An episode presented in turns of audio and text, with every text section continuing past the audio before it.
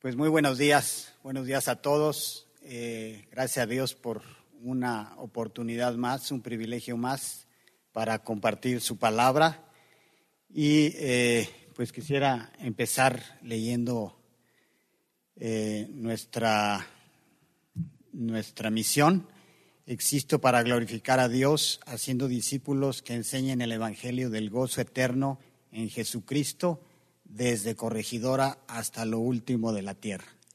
Eso es lo que hay que apropiar y es bueno siempre recordarlo.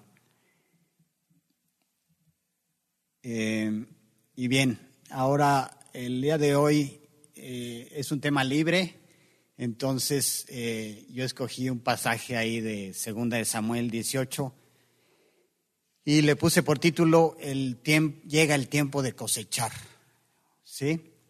Y como subtítulo Dios mío, crea en mí un corazón limpio. Ahorita me van a entender qué tiene que ver una cosa con la otra. Eh, bien, eh, es importante dejar claro que la mala cosecha no es lo mismo que castigo. Dios solo castiga en el infierno y castiga a los que nunca fueron salvos. Aquí en la tierra todos cosechamos, creyentes y no creyentes.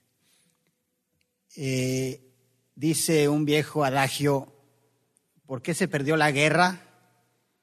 Por culpa de un clavo se cayó la herradura, por culpa de la, de la herradura se perdió un caballo, por culpa del caballo que no llegó el mensaje y por culpa del mensaje que no llegó se perdió la guerra. Resumiendo, por un clavo se perdió la guerra. En nuestra vida hay, muchos clavos, muchos detalles. El detalle de no leer en la mañana quizás te dejó más propenso a hacer chistes de doble sentido y uno de esos chistes hizo reír mucho a tu compañera de trabajo y empezó una seductora amistad y ahora ya no sabes cómo detener el desastre así se van sucediendo los detallitos en nuestra vida. Eh, el día de hoy es importante el contexto, es muy importante el contexto y para entenderlo eh, les voy a ir, comentando algunas cosas. Eh, el contexto histórico, quién es Joab, quién es Absalón, ¿Qué relación tienen ambos con el rey David? ¿Por qué Absalón, hijo de David, quiere matar a su papá? ¿Por qué está iniciando una guerra civil en Israel? ¿Qué fue lo que pasó? ¿Sí? Todo, todo esto es un contexto que es importante entender. Y yo sé que muchos de ustedes ya saben la historia. por supuesto, hay muchos que ya se la saben, pero la voy a contar resumidamente para el que no la conozca, ¿sí? Y de esa manera todos vamos a ir eh, entendiendo mejor. Los personajes de la historia es como, como en una obra de teatro o en una película, los personajes, ¿sí? Eh, el líder es el rey David. Saúl lo quería matar, pero finalmente Saúl murió David nunca quiso levantar su mano contra Saúl y Dios siempre lo cuidó. Aparentemente todo iba bien con el rey David y efectivamente David era un gran creyente, enorme creyente. Dice la Biblia que era un hombre conforme al corazón de Dios. ¿Qué le pasó? ¿Pecó con Betsabé? Sí, sí pecó con Betsabé. ¿Fue ese su gran y único error? ¿O hubo algo antes? Antes de pecar con Betsabé, ¿había cometido David ya otros errores? Todo esto lo vamos a ir contestando. Cuando el rey David adulteró con Betsabé y la embarazó,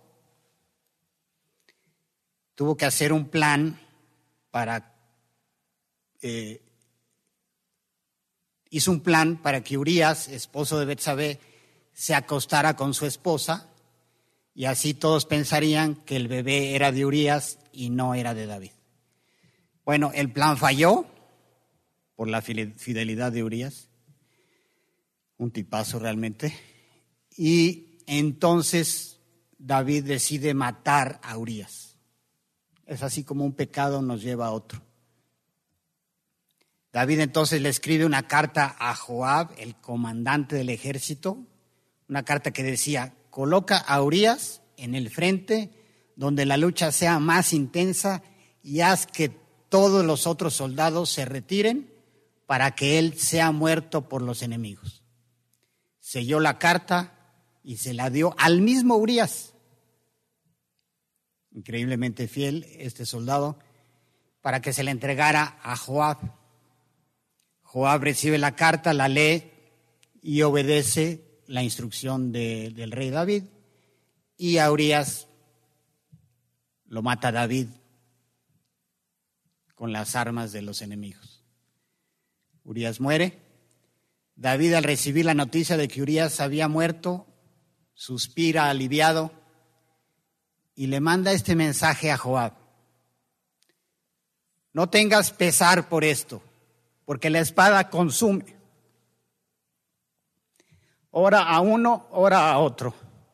Refuerza tu ataque contra la ciudad hasta que la rindas. No tengas pesar por esto. David tuvo ocho esposas. Aquí tenemos en la imagen al rey David y aquí están sus ocho esposas.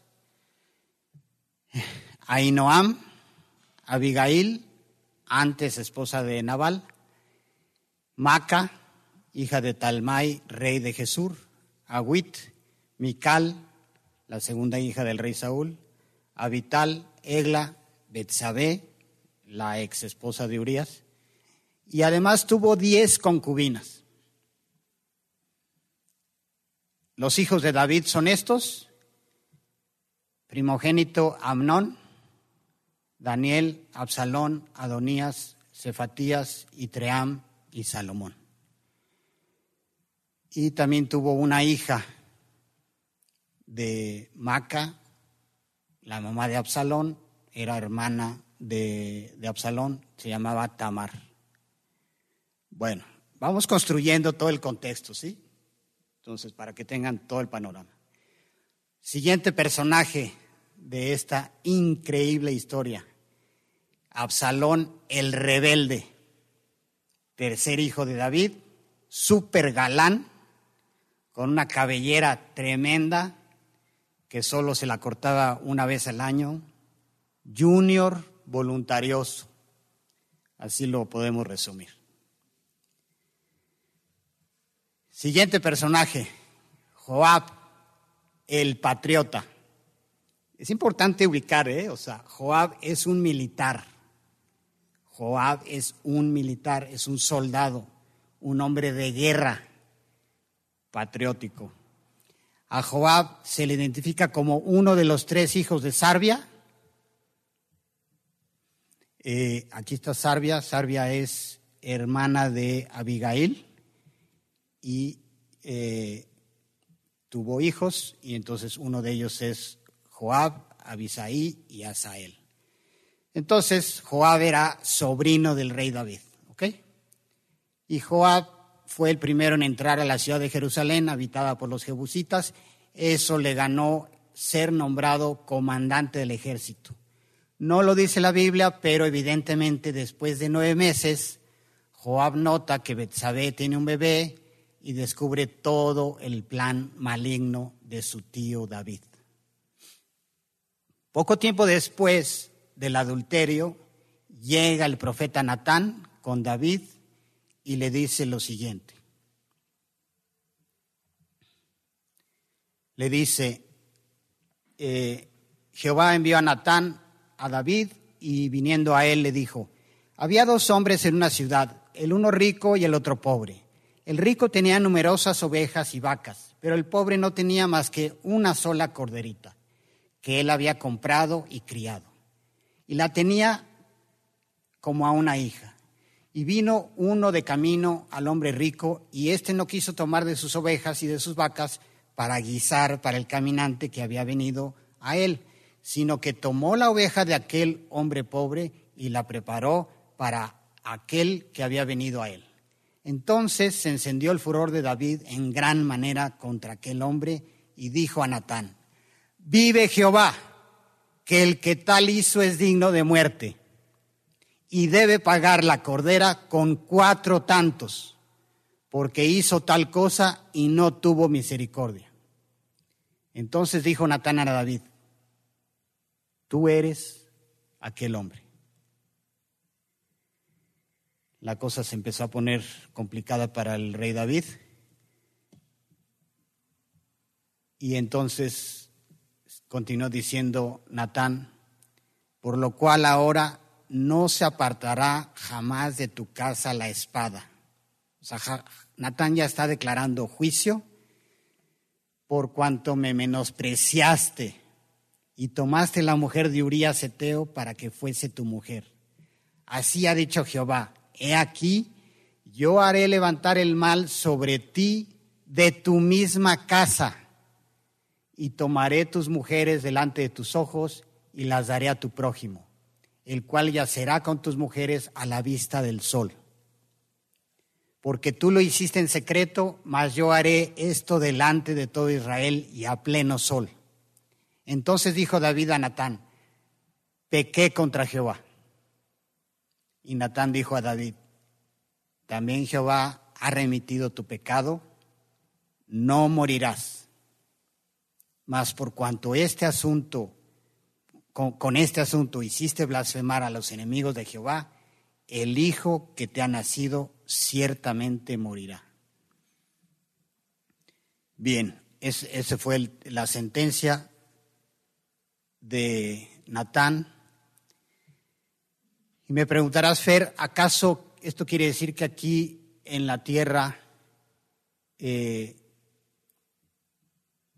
pagamos todo lo que hacemos? Esta sentencia de Natán está en el Nuevo Testamento también, en Gálatas 6, 7 a 8 y es conocida como la ley de la siembra y la cosecha. No os engañéis, Dios no puede ser burlado, pues todo lo que el hombre sembrare, eso también segará. Porque el que siembra para su carne, de la carne segará corrupción, mas el que siembra para el espíritu, del espíritu segará vida eterna. Entonces, ¿pagamos aquí todo lo que hacemos? No. Hitler fue el responsable de la muerte de millones de personas y aquí en la tierra no pagó ni una milésima parte de todo lo que hizo. El filósofo Emmanuel Kant concluyó razonando, solo razonando, Dios tiene que existir, pues solo un ser omnipotente y omnisciente puede hacer justicia después de la muerte. Y ese es conocido como el argumento moral para la existencia de Dios. Tiempo después de esto, la cosecha comenzó. Como fichas de dominó que al caer empujan una a la que está delante, así empezó todo esto. Amnón, primogénito del rey David, violó a su media hermana Tamar. Tamar era hermana de Absalón, hijo de David. Más tarde Absalón en venganza, mata a su medio hermano, Abnón, y Absalón se escapa al reino vecino de Jesús. El rey de Jesús era el abuelo materno de Absalón, por eso se va para allá. Después de varios años, finalmente Absalón y David se reencuentran. Ojo, al ver a su hijo, lo recibió con mucho cariño y lo besó. Y no hubo una sola palabra de David preguntándole, oye, ¿por qué mataste a tu medio hermano? Nada, cero. Como no recibió ninguna llamada de atención por haber matado a Absalón, digo a, a Amnón, Absalón supo que podía iniciar una guerra civil. Absalón aprovecha esta reconciliación con su, pap, con su padre para aumentar la popularidad con el pueblo y empieza a preparar la rebelión, guerra civil. Cuando pensó que el momento era oportuno, fue a Hebrón y se proclamó rey. David evita enfrentarse a su hijo Absalón y huye de Jerusalén. Absalón viene de Hebrón a Jerusalén y David sale de Jerusalén para no encontrarse con Absalón. Absalón entró a Jerusalén con su ejército, se apodera del palacio y, aconsejado por Aitofel, se acuesta con las diez concubinas de su padre. Aitofel era su más sabio consejero. En aquel entonces la palabra de Aitofel era como palabra de Dios. Era muy sabio, muy sabio. Y Aitofel propone, le da el consejo, le dice, déjame, Absalón, yo mismo, dame doce mil hombres y yo mismo voy ahorita sobre David y lo voy a aniquilar. Ese fue el consejo de Aitofel. Y llega otro consejero llamado Usai, que secretamente estaba de parte de David, y le dice Usai a Absalón, no, no, no, en esta ocasión el consejo de Aitofel no es el correcto. El consejo correcto es que tú mismo vayas y caigas sobre David, pero espérate tantito hasta reunir un ejército más numeroso y entonces puedes matarlo. Absalón toma el consejo de Usai y esto le da tiempo a David para organizar su ejército. Ahora, eh, vamos a hacer una especie de paréntesis para entender a Aitofel. Es todo un personaje, ¿eh? todo un personaje. Vale la pena esto. Urias era un soldado del ejército de David y era el esposo de Betsabé. David adultera con Betsabé y la embaraza. Nace el bebé, pero Dios le quita la vida. Eh, a David no le importó matar a Urias, el esposo de Betsabé. Urias no solo era el esposo de Betsabé, sino era hijo de Amiel. Y Amiel era uno de los valientes de David, que es como un grupo muy selecto. Los valientes de David eran como las fuerzas especiales del ejército de Israel. Y Urias no solo era hijo de Amiel, sino era nieto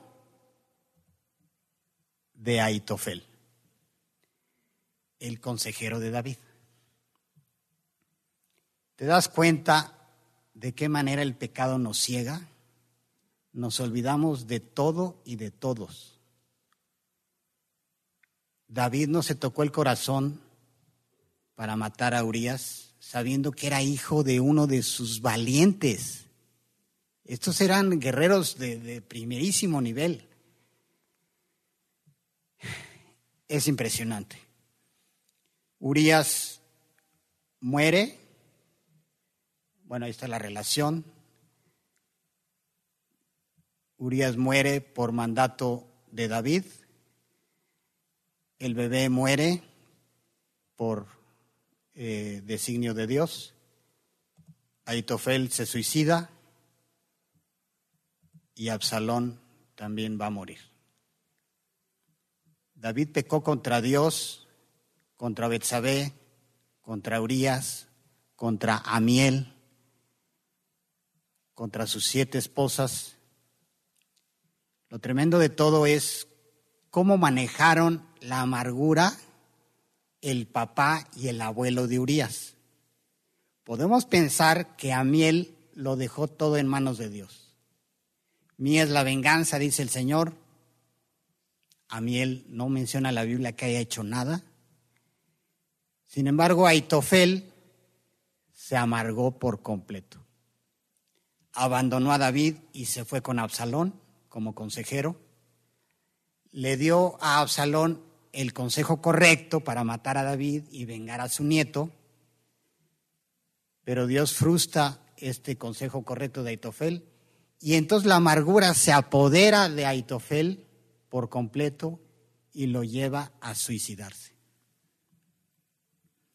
Escuché una predicación de un pastor, casualmente le atiné, y este pastor dice, la amargura surge cuando hay una violación no resuelta de tu sistema de justicia.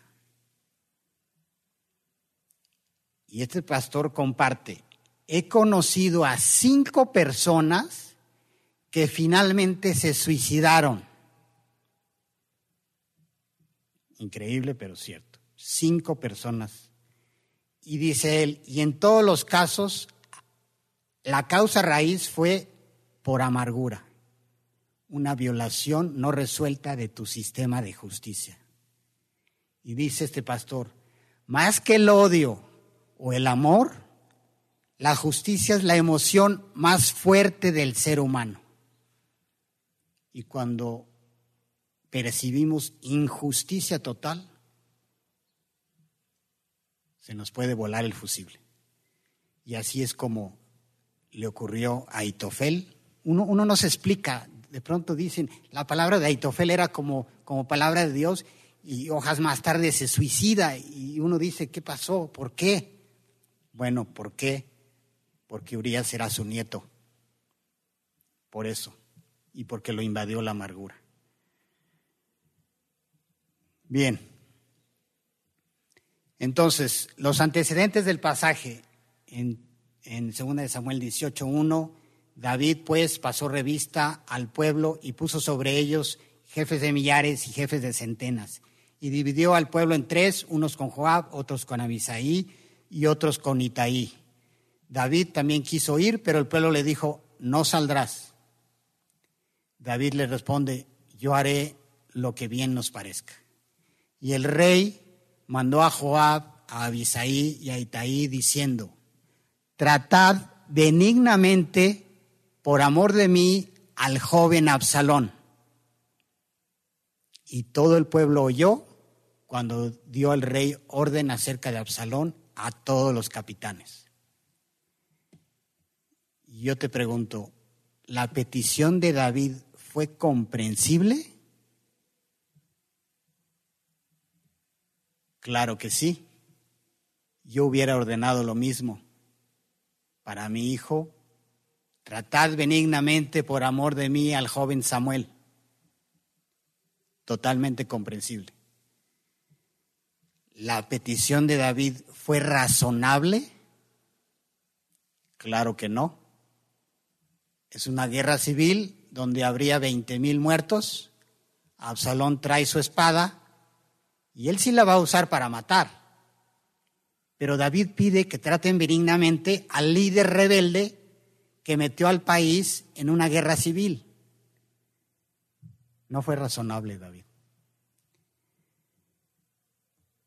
Ahora sí, el texto del estudio es este. Dice el pasaje, Salió pues el pueblo al campo contra Israel y se libró la batalla en el bosque de Efraín y allí cayó el pueblo de Israel delante de los siervos de David y se hizo allí en aquel día una gran matanza de veinte mil hombres. Y la batalla se extendió por todo el país y fueron más los que destruyó el bosque aquel día que los que destruyó la espada. Y se encontró Absalón con los siervos de David e iba Absalón sobre un mulo y el mulo entró por debajo de las ramas espesas de una gran encina y se le enredó la, la cabeza en la encina. Y Absalón quedó suspendido entre el cielo y la tierra y el mulo en que iba pasó delante. Viéndolo uno, avisó a Joab diciendo, he aquí que he visto a Absalón colgado de una encina y, a Joab, Joab respondió al hombre que le daba la nueva. Y viéndolo fui ¿por qué no le mataste luego allí echándole a tierra? Me hubiera placido darte diez ciclos de plata y un talabarte. Continúa el pasaje diciendo,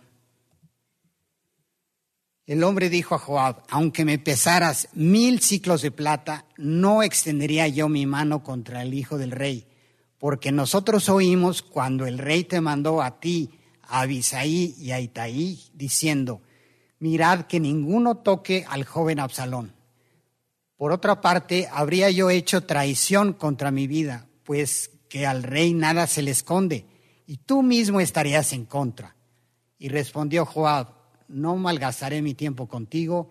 Y tomando tres dardos en su mano, los clavó en el corazón de Absalón, quien estaba aún vivo en medio de la encina. Y diez jóvenes escuderos de Joab rodearon e hirieron a Absalón y acabaron de matarle. El soldado le da dos razones a Joab para no matar a Absalón.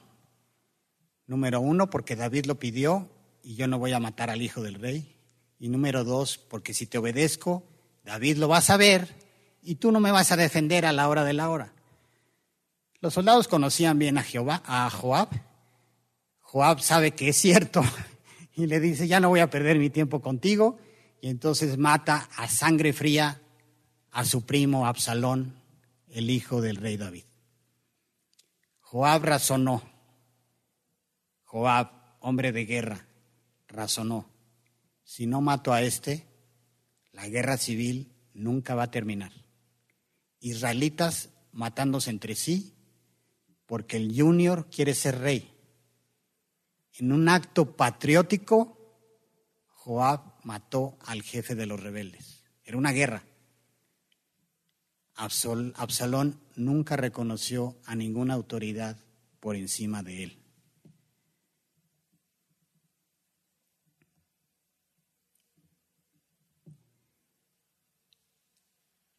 El pecado de Betsabé fue la gota que derramó el vaso. El vaso de David, David lo empezó a llenar muchos años antes, cuando ignoró los principios de Dios y se dejó llevar por la costumbre de la época. Empezó a coleccionar esposas y concubinas, quebrantando los principios de Dios. Yo cometí, yo cometí errores en la educación de mis hijos. Puse todo mi empeño en hacerlo bien. Rechacé un puesto donde iba a ganar mucho más, con tal de tener tiempo para mis hijos. Los educamos en casa y realmente tuvimos muchas victorias. Pero la doctrina tenía errores y yo no estudié para descubrirlos me dejé llevar por las costumbres muy cristianas de la iglesia que se consideraba a sí misma la mejor iglesia y perdí. Nada me disculpa. Era mi responsabilidad ir a la palabra de Dios y descubrir los principios. Y enterarme, y también era, era, era responsabilidad de Dios, de, David, y nada lo disculpa, ir a la palabra de Dios y enterarse en la primera página de la Biblia, segunda, dejará el hombre a su padre y a su madre y se unirá a su mujer y serán una sola carne. David tampoco invirtió tiempo suficiente para educar a sus hijos. Amnón, Absalón Adon y Adonías fueron criados como juniors, caprichosos, voluntariosos, hijos de papi. ¿Sabes por qué David nunca disciplinó a sus hijos? Porque no tuvo cara para hacerlo. Después de adulterar con Betsabé y matar a Urias, a David se le cayó la cara. David supo que había perdido toda la autoridad moral sobre sus hijos. Satanás cocinó a David a fuego lento. Las caídas no siempre son rápidas. ¿Acaso David nunca leyó en la Biblia la, tragedia de Jacob y sus cuatro esposas? ¿De qué versículo sacó David el sustento para tener ocho esposas y diez concubinas? solo porque era la costumbre de la época. Pero la Biblia no decía eso. La sentencia de Natán se empezó a cumplir, por lo cual ahora no se apartará jamás de tu casa la espada. El bebé hijo de Betsabé muere, Tamar es violada, Amnón muere a manos de Absalón, Absalón muere a manos de Joab y Adonías más tarde también muere. Respondiendo a Natán, David pronunció su propio juicio. Debe pagar la cordera con cuatro tantos. Ahí están. Cuatro de sus hijos murieron. El mismo David pronunció su sentencia. El saldo del pecado, el pecado del creyente que tenía un corazón conforme a Dios, en la guerra civil murieron 20 mil hombres, murió Urias, murieron los cuatro hijos de David, murió Aitofel, una hija de David fue violada, 20 mil seis personas muertas y una hija violada. Ese es el saldo frío de todo esto. Y todo por caminar en la terraza y no poder dominar la lujuria de los ojos todo por una noche de placer. Diagnóstico, falta de dominio propio. Satanás invita, pero tú pagas la cuenta. Y no solo tú, sino muchos de los que te rodean. Tú escoges el pecado, pero no escoges las consecuencias. Lo que es imposible calcular es el endurecimiento que producirá el pecado en tu corazón y en el mío. Tus hábitos te están preparando para vencer o para caer. Y no estoy hablando solamente de pecados sexuales. Aún sabiendo el saldo del pecado, aún sabiendo Dios el saldo del pecado, veinte mil seis personas muertas, Dios le dijo a David, no morirás. Esto me, me, vuela la cabeza.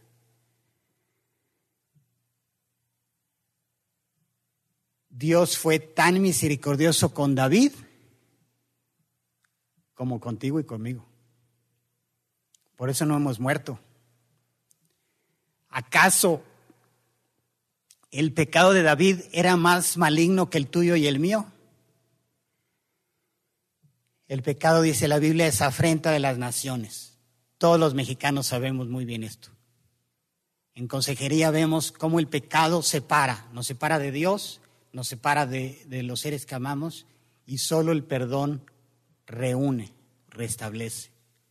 Hay que perdonar y perdonar rápido.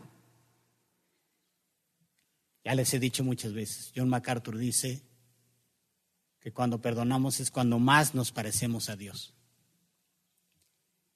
El adulterio y el asesinato son pecados muy malos, muy grotescos, muy visibles, pero el quererlos ocultar fue quizás peor. David actuó como un hipócrita. Quiso seguir pasando como el gran rey espiritual que tenía un corazón conforme a Dios. Por dentro ya estaba podrido, pero por fuera quiso poner su cara de, buen creyente. Quizás Joab fue el primero que descubrió el adulterio y el asesinato. Luego la familia, sus esposas, sus diez concubinas, sus más de 19 hijos. Luego todo el pueblo de Israel lo supo. Lo quiso ocultar y todos lo supimos. Hasta tres mil años después lo seguimos sabiendo. Y David quiso culpar su pecado. Es patético esto.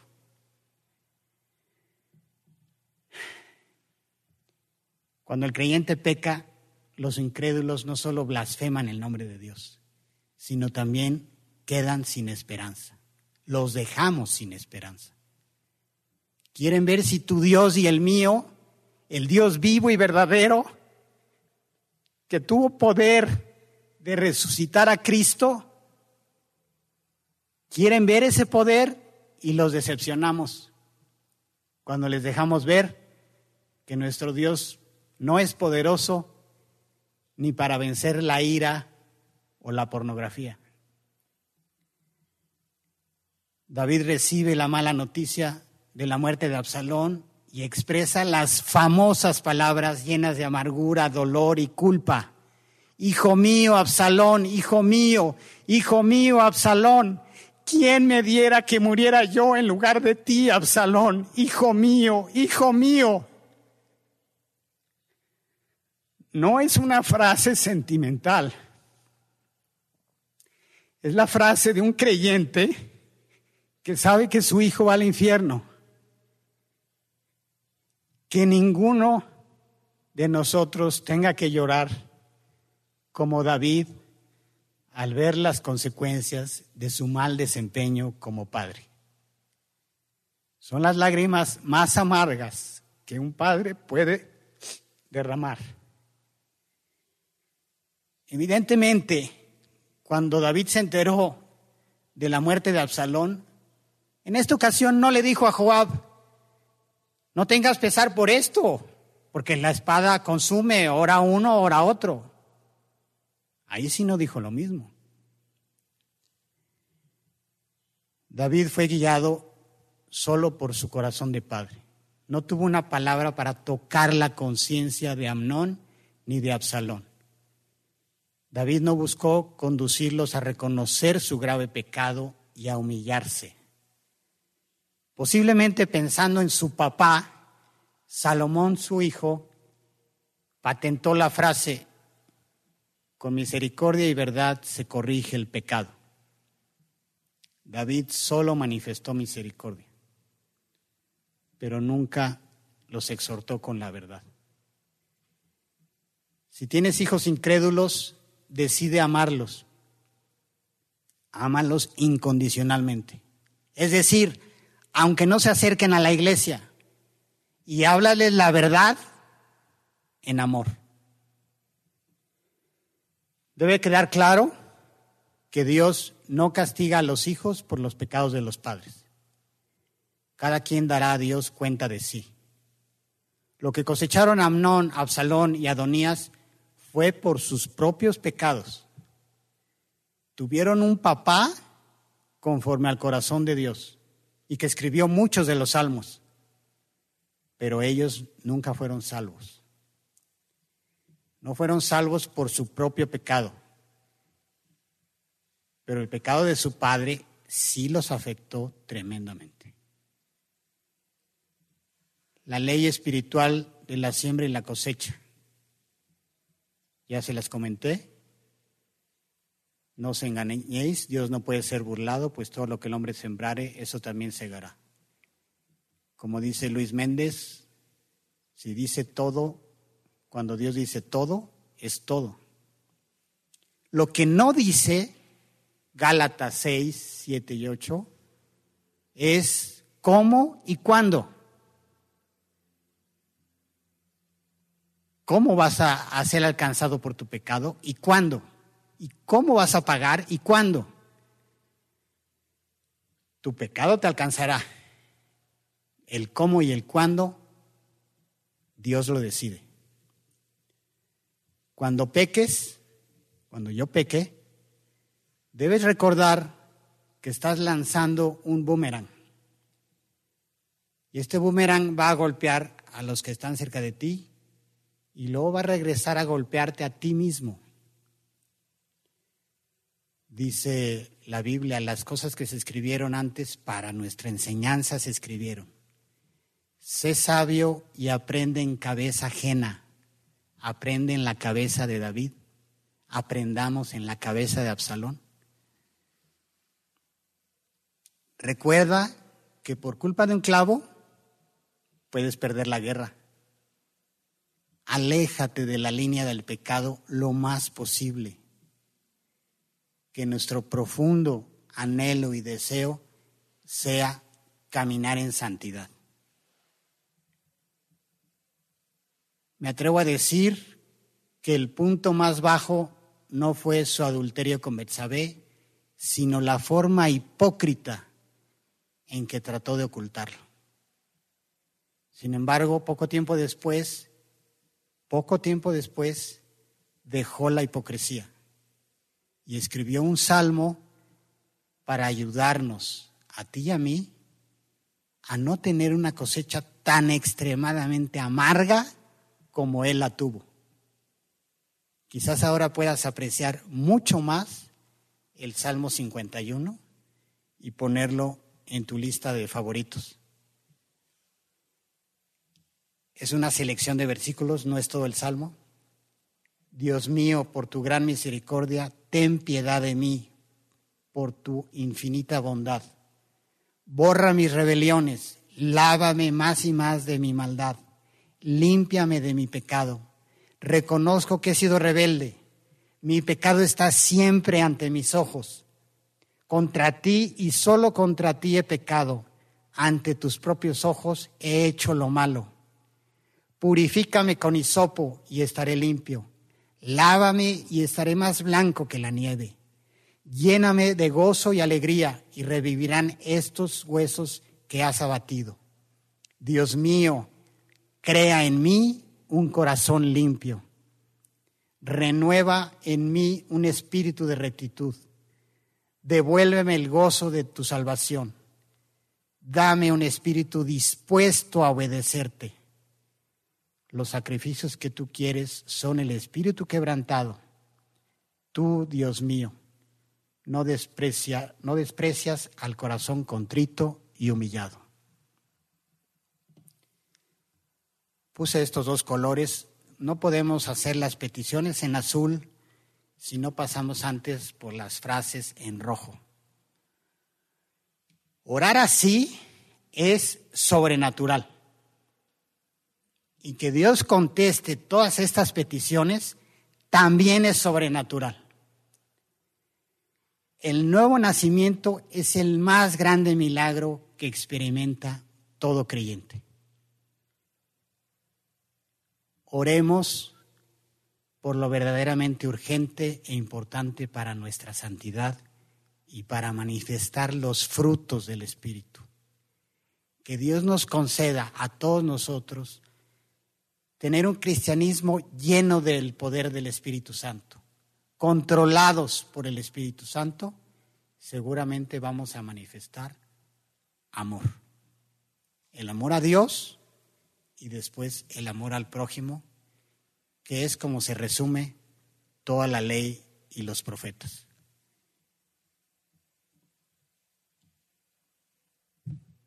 Esto es lo más importante. David se arrepintió. David se humilló. David reconoció su pecado. Te voy a decir algo. No importa qué pecado hayas cometido, aunque tú sientas que es un pecado tal que Dios nunca te va a perdonar, no lo pienses. Dios te puede perdonar todo pecado si tú te arrepientes y vas con Él como fue David. David fue restaurado. Cosechó tremendamente, ya lo vimos, pero Dios lo restauró y por supuesto que va a estar en la eternidad con Dios. Vamos a orar. Dios, te damos gracias por tu palabra, gracias por todo lo que escribiste ahí y cómo al estudiarla realmente somos bendecidos, somos edificados y podemos reconocer aquello que verdaderamente y urgentemente necesitamos.